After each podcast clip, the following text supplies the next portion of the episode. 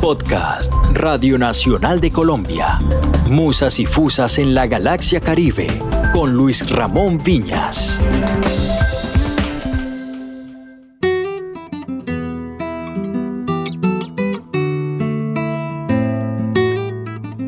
Bienvenidos a Musas y Fusas en la Galaxia Caribe. Les habla Moncho Viñas. En este episodio estaremos conversando con Choni y el hijo del búho, un dueto que nació en la ciudad de Barranquilla, conformado por la vocalista Choni Rincón y el guitarrista y productor musical Julián Sarmiento Figueroa. Hoy voy a dejar toda la piel de esa otra vida. Ya llevo tanto tiempo dando vueltas sin encontrar.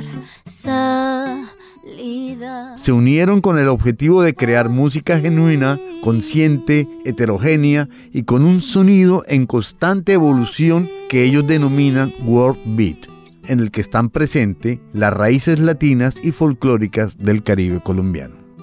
Con tan solo tres sencillos, producidos en menos de dos años, este dúo realizó una gira por Europa. Ha sido rankeado dentro de los 10 primeros lugares del Hot Ranking de HTV. Ha sido reseñado en diversas revistas, entre ellas Rolling Stone Colombia, y ha compartido escenario con agrupaciones de la talla de Chucky Town. Así, hoy voy a mutar, hoy voy a mudar la piel, hoy voy a mutar, hoy voy a mudar la piel, hoy voy a mutar, hoy voy a mudar la piel, hoy voy a mutar, hoy voy a mudar la piel. Johnny y Julián. Bienvenidos a los micrófonos de Radio Nacional de Colombia y muchas gracias por concedernos esta entrevista. Gracias a ti por la invitación. Es eh, de verdad muy bonito poder retomar estos encuentros. Saludamos también a todas las personas que nos escuchan aquí en Radio Nacional. Feliz de poder compartir nuestra música y un poquito de nuestra vida con ustedes. ¿Cómo se titula la canción que escuchamos anteriormente? Bueno, esta que es nuestro último lanzamiento se llama Mudar la piel, una canción hecha en pues plena en pleno confinamiento y, y que tiene además una artista invitada. Eh, es en featuring con Saba Anglana, que es una cantante ítalo-somalí.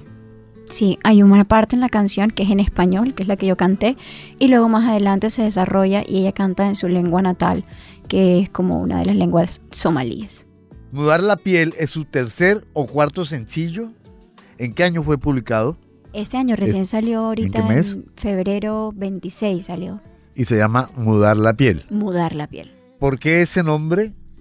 ¿Será porque surge en la coyuntura de la pandemia asociado al término reinventarse? Sí, un poco. Digamos como en el momento, bueno, eh, esa es una composición que inicio yo, usualmente soy quien hace las letras, y mm, esa canción nació un poquito antes de la pandemia, digamos como que empezó a tomar, tomó sentido y forma ahí y significado, pero ya desde un poquito antes venía, yo creo que también era como un síntoma general, ¿no? Como que veníamos en un ritmo bastante frenético y habíamos unos que queríamos un poco de cambio, ¿no? De que, de que la cosa se viviera de una forma distinta. Y eso es lo que tiene esa canción, escrita en un momento en el que necesitaba tomar la decisión, porque a veces eso es lo que más nos cuesta para mudar la piel, tomar decisiones. Claro, y todo tiene como su ritmo y digamos esta canción fue una canción que se desarrolló durante el confinamiento porque todo fue a distancia incluso.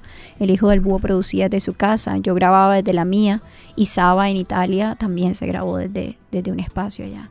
¿Cómo se produjo el encuentro entre la cantante somalí Saba y ustedes? En 2017 hubo un festival, pues, Festival Carnaval de las Artes. Eh, nosotros, bueno, mi estudio de grabación fue, digamos, como casa de encuentro de diferentes artistas del festival. Y uno de esos artistas fue Saba. Ahí, pues, la conocí, quedé cautivado inmediatamente. Yo le conté a Sean y la fuimos a ver a un concierto. Y ahí fue que los dos sí ya quedamos a plop. Matadísimos. Sí, No solamente por a nivel musical, porque es una mujer que tiene como una fuerza y una solidez en su voz, desde la punta del dedo chiquito hasta la coronilla. eh, sino también por su mensaje como artista, ¿no? Se le sentía mucho una coherencia y una madurez artística y musical, en, sí, y una vivencia, ¿sabes? Como alguien que habla desde la experiencia profunda.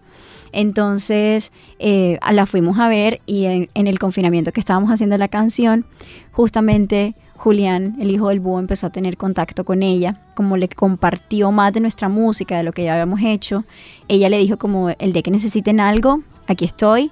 Le mandamos mudar la piel y le encantó y le contamos el significado, porque obviamente ella solamente habla inglés y italiano y somalí. Entonces le contamos lo que significaba la letra en español y ella se fue por el mismo significado, pero en su lengua madre que es somalí. Es decir, que ustedes conocieron a Saba en el marco del Carnaval Internacional de las Artes de Barranquilla 2017. ¿Participaron ustedes en ese evento? ese día me invitaron a mí como productor musical. Sí, en el 2020 igual nosotros estuvimos en el Carnaval Internacional de las Artes, justo antes de que empezara todo lo del confinamiento, estuvimos el año pasado. Y este año, gracias a la canción, justamente nos nombraron la banda sonora del Carnaval Internacional de las Artes, porque tanto Saba como nosotros, digamos, somos hijos del festival.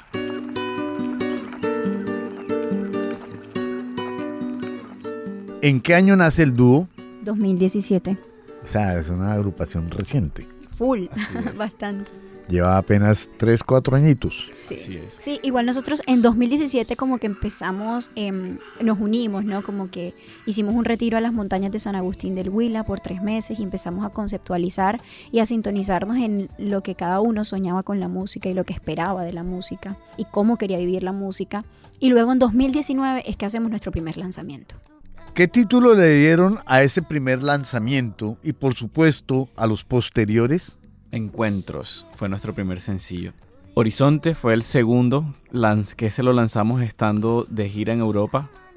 El tercero fue Camino a casa, que fue al inicio, pero así, o sea, mejor dicho, cuarentena, sale sí, Camino eso fue muy loco también, como que salió Camino a casa y nos mandan al confinamiento. Todo el mundo para la casa. Y luego este año volvemos con Mudar la piel digamos como que tenemos realmente tres años de haber eh, sacado nuestra música, incluye la de eso un año de pandemia. Exactamente. El dueto Choni y el hijo del búho nació en 2017, según lo relatado y contado por ustedes. ¿Qué los motivó para unirse, para dar nacimiento al dúo? Bueno, la iniciativa realmente fue porque Shoni en un principio estaba como en su búsqueda pues, o en su regreso a la música, básicamente porque tuvo como un momento en el que decidió medio abandonarla. Uno nunca la abandona, pero en algún momento decidió como em, hacer una pausa. Me llama porque quiere precisamente regresar eh, y empezamos a trabajar en una canción que se llama Tierra Caribe. canción que no, no ha salido, pero va a salir. Este, y ahí fue que empezó nuestra relación musical, pero no habíamos armado realmente ningún proyecto ni nada, simplemente Éramos buenos amigos, hubo química. Sí, total. Y, él, y él tenía igual en ese momento... Eh, Mi propio proyecto. Sí, él tenía su proyecto y como que empezamos a trabajar juntos en cosas, pero no alcanzamos a visualizar. Sean el hijo del búho nace como después de tres años de nosotros conocernos. Exactamente. Y precisamente empezamos a trabajar juntos ya en Johnny el Hijo del Búho porque empezamos a darnos cuenta que queríamos cosas similares en la música. Pero todo eso eh, lo visualizó el tiempo. O sea, el tiempo fue el que nos hizo visualizar, perdón, que, queríamos cosas muy similares en la música, sobre todo em, a nivel de mensaje y de compromiso, ¿sabes? Porque veníamos como de estar probando y haciendo cosas diversas, pero queríamos ya como dedicarnos a algo a fondo. Y bueno, en esto coincidimos y, ha sido de verdad que muy bella la experiencia de, de emprender este, este, esta empresa juntos, porque además también no solamente es un proyecto artístico que es muy lindo, sino que también tenemos nuestro lado empresarial que ha sido como el que nos ha ayudado a mantener la constancia no solo artística, sino también de proyección, que es una de las cosas que a veces descuidamos los artistas. ¿Cuál es el género por excelencia que cultiva e interpreta Johnny y el hijo del búho? Te lo tengo. el heterogéneo. Heterogénero. Nosotros, digamos como que hemos tratado de catalogar un poco la música que hacemos porque no es fácil, sobre todo en, en este mundo ahora mismo que la fusión reina, pero en medio de todo ese panorama eh, encontramos que el world beat, World Beat. World Beat, sí, como música del mundo un poco con beat, o sea, un poquito con electrónico, digamos que podría entrar en esa world music, world beat. Sí, porque lo que hacemos realmente es como agarrar todas las influencias musicales que nos gustan y, sabes, como ponerle un toque em, semi-electrónico, porque entre otras cosas no es netamente electrónico, es como un 50-50 y armamos, armamos la música, pero si digamos como que escuchas estas cuatro canciones, te encuentras con que Encuentros es una mezcla de bossa nova con trip hop Y Latin reggae. y, y sí, y reggae también tiene. Después eh, pues está Horizonte, que ya tiene como house, folclore colombiano. Tiene unas guitarras andinas. Y tiene unas guitarras andinas. Luego encuentras Camino a Casa, que es trip hop, eh, pero tiene como a la introducción una guitarra clásica. Este, y ahora te encuentras con Mudar la Piel, que es un afrobeat hecho desde, mm, digamos, desde las mismísimas raíces latinas. Entonces es como... No, no queremos como encasillarnos porque nos sentimos felices siendo libres sin género. Pero entonces cuando vas a subir la música a Spotify, ¿qué género es la banda? Sí, y ahí entra como la definición, pero nuestra bandera, y eso fue algo en lo que coincidimos, y es que ambos estamos buscando un proceso creativo libre y que también como permitir que nuestro sonido se vaya desarrollando y que nos vayamos encontrando a nosotros mismos a través de él, sin imponernos, sino permitir que la cosa fluya también. No es pop, ¿no? Podría considerarse pop. Indie pop, indie pop podría Indie ser. pop. Exacto. Podría ser, sí. Pero ustedes le llaman world beat. Eh,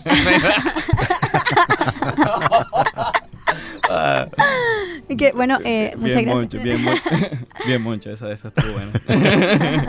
Bien, pero eh, estamos en el Caribe colombiano, ¿no? Que además es una tierra que musicalmente podría ser fácil o podría ser lo contrario, difícil. Porque nos gusta el merengue, nos gusta el vallenato, La salsa. nos gusta la salsa, el reggae poco, pero gusta, ¿cierto?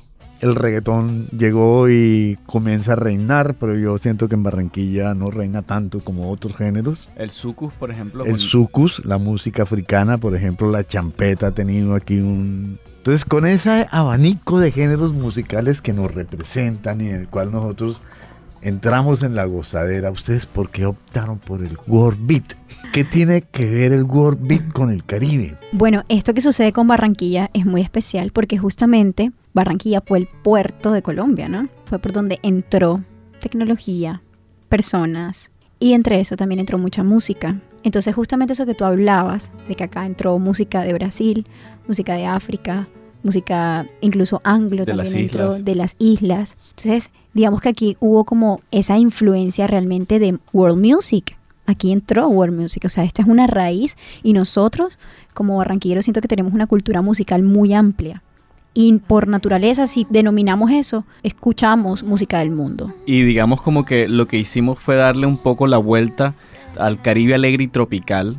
Y somos, digamos, como una mirada más romántica y un poquito más oscurita. Más oscura, más saudade también, como, eh, sí, como ese romanticismo del Caribe, ese Caribe que también es sentido, ese Caribe que también se vive desde adentro. Somos, somos lo que viene después del carnaval, básicamente.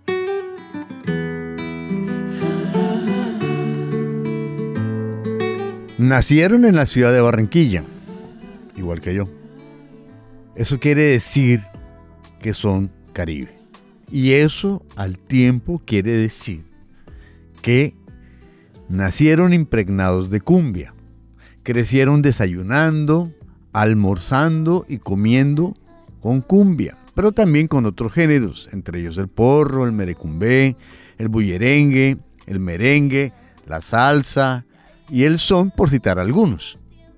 ¿Cómo ha sido en ustedes ese tránsito de la cumbia a lo que han denominado world beat? Justamente esa transición yo no tuve que hacerla, porque yo crecí escuchando la música que ponían mis, abuelos. Y mi abuela desde muy chiquita yo recuerdo escuchar Cher, por ejemplo. Escuchar a Cher, escuchar a Madonna, escuchar Robbie Williams, yo nací en el 94.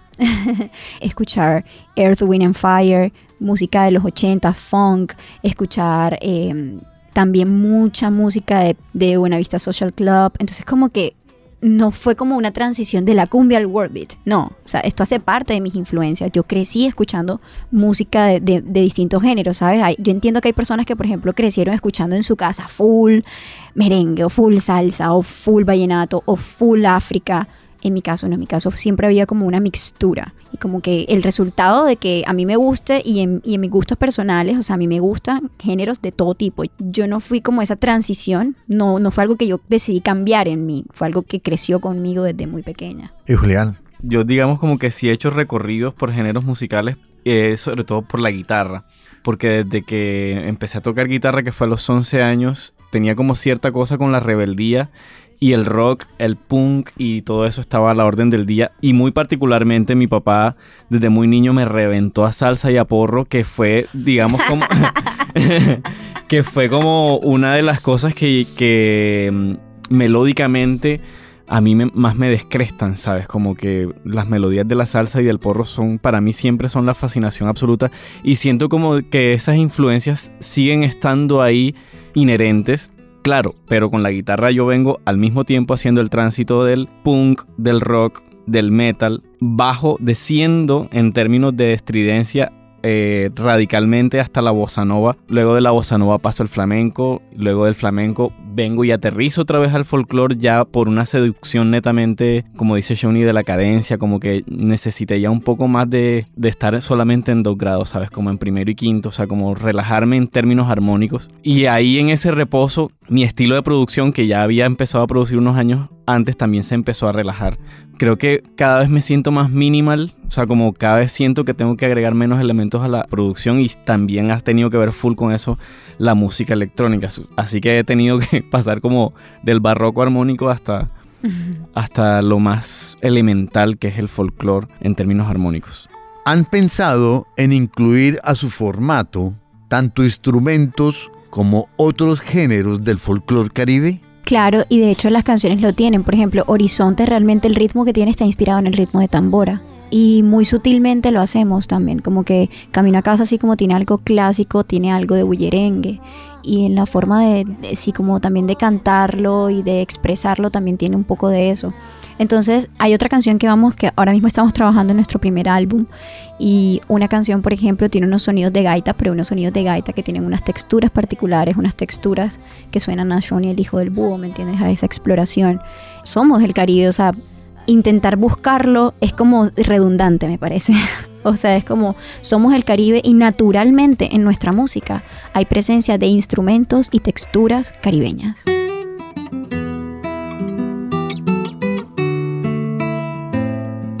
Muchas gracias Choni y Julián por habernos concedido esta entrevista.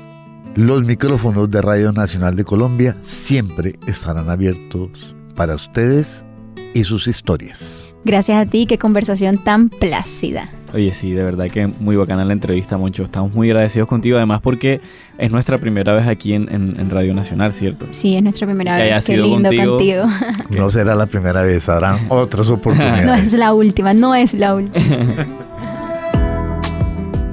Este podcast fue producido por Marlon Natera en la producción y quien les habla, Moncho Viñas, en la musicalización y realización.